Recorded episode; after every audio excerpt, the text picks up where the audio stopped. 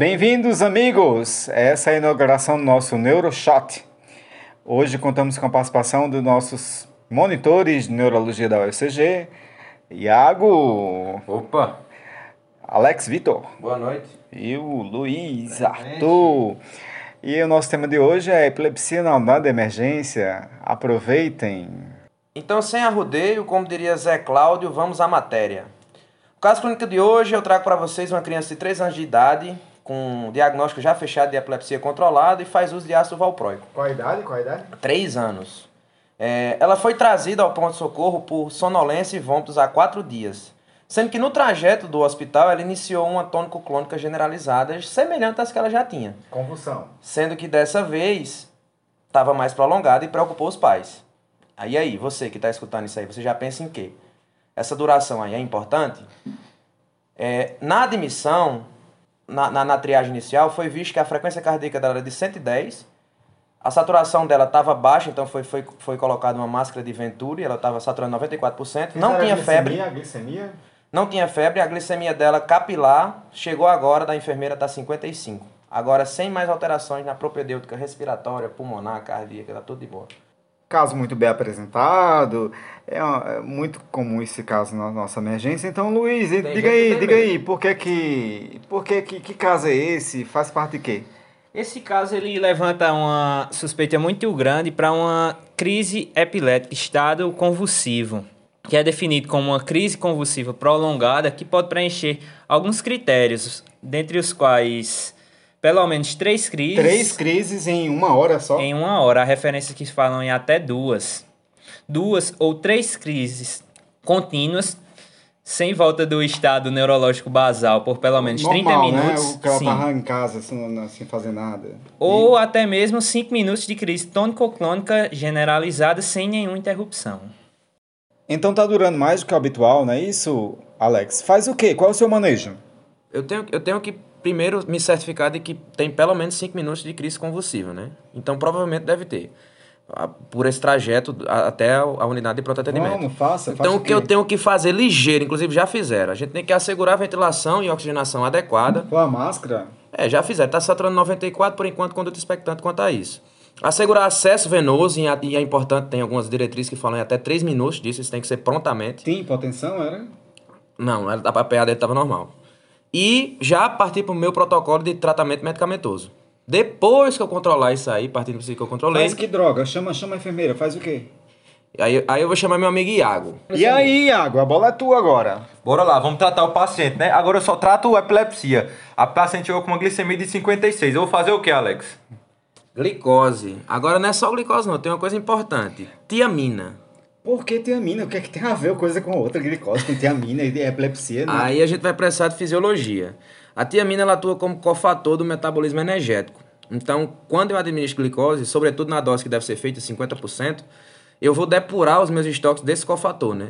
E existe uma- um quadro neurológico bastante Que comemorativo. brabo, meu Deus. Pois é, encefalopatia de Verne, que é o nome da emoção. Vamos tratar esse paciente. Vai. Vamos lá, bora lá. Então, paciente com ocivano, deu bobeira não, faz diazepam. Diazepam o quê? IV. Como é criança, a gente vai fazer no máximo 8mg pro paciente. Faz uma dose, não voltou, espera 3 a 5 minutos, faz diazepam de novo. E por que diazepam? Porque é o único que a gente tem aqui no Brasil. Beleza? É, mas lorazepam, eu escuto lorazepam em todos os lugares. Grey's Anatomy in house. Pois vai, pois vai. Não tá existe lorazepam, né? Mas, Vai trabalhar nos Estados Unidos. mas a enfermeira quer fazer diazepam intramuscular. Tá ok, doutor? Intramuscular é loucura. Não faz diazepam intramuscular. No máximo, a gente pode fazer um, uma, supo, uma suposição retal. Não, também pode fazer? Então, aí pode, tem, dilui, faz, faz, faz direto. Dilui não, você não vai fazer nada de diluição. Faz normal até 20mg de diazepam. Iago, a, criança tá duas doses e a, e a criança tá, tá convulsionando ainda. Chama o neurologista. Nem a pau. Em gente não dá bobeira, não. Independente dela parar a crise ou não, a gente vai fazer o quê? Droga antiepilética. E quais são as de escolha? Valproato, levetiracetam ou fenitoína. Mas no Brasil, IV, a gente só tem aqui fenitoína e fenibarbital. Então vamos começar com? Peraí, fenitoína, quem sabe é Luiz. Pois bem, é o próximo passo para o manejo desse caso e também dos outros. A fenitoína deve ser administrada numa dose de 20 mg por quilo, correndo numa velocidade de 50 mg por minuto em paciente adulto, jovem e ígido. Em caso de idoso ou cardiopata, essa velocidade é de 25 mg por minuto e no caso de criança, que é o nosso caso, apenas 1 mg por minuto. Mas feito isso aí já resolveu, né? Ainda não. Em caso de não resolução do caso, a gente repete a fenitoína sob esse mesmo regime de administração, todavia com a posologia diferente, de 5 a 10 miligramas por quilo do paciente. Mas tem que ter cuidado com a fenitoína, né? Porque a fenitoína, ela é um pouco tóxica e, e tem que ter problema com que, é, cuidado com o que mesmo? Assim, de agudo, já que a gente tá pensando nesse contexto de uso agudo, ela não, não, não é tão dose relacionada, né? Então, qualquer aumentozinho nisso aí que ele falou, por isso que é importante voltar a escutar de novo, eu posso precipitar um efeito colateral importante. No caso, por ser antiarrítmica, a, a fenitoína ela pode causar uma intoxicação com hipotensão, o paciente vai apresentar muita... Bradicardia.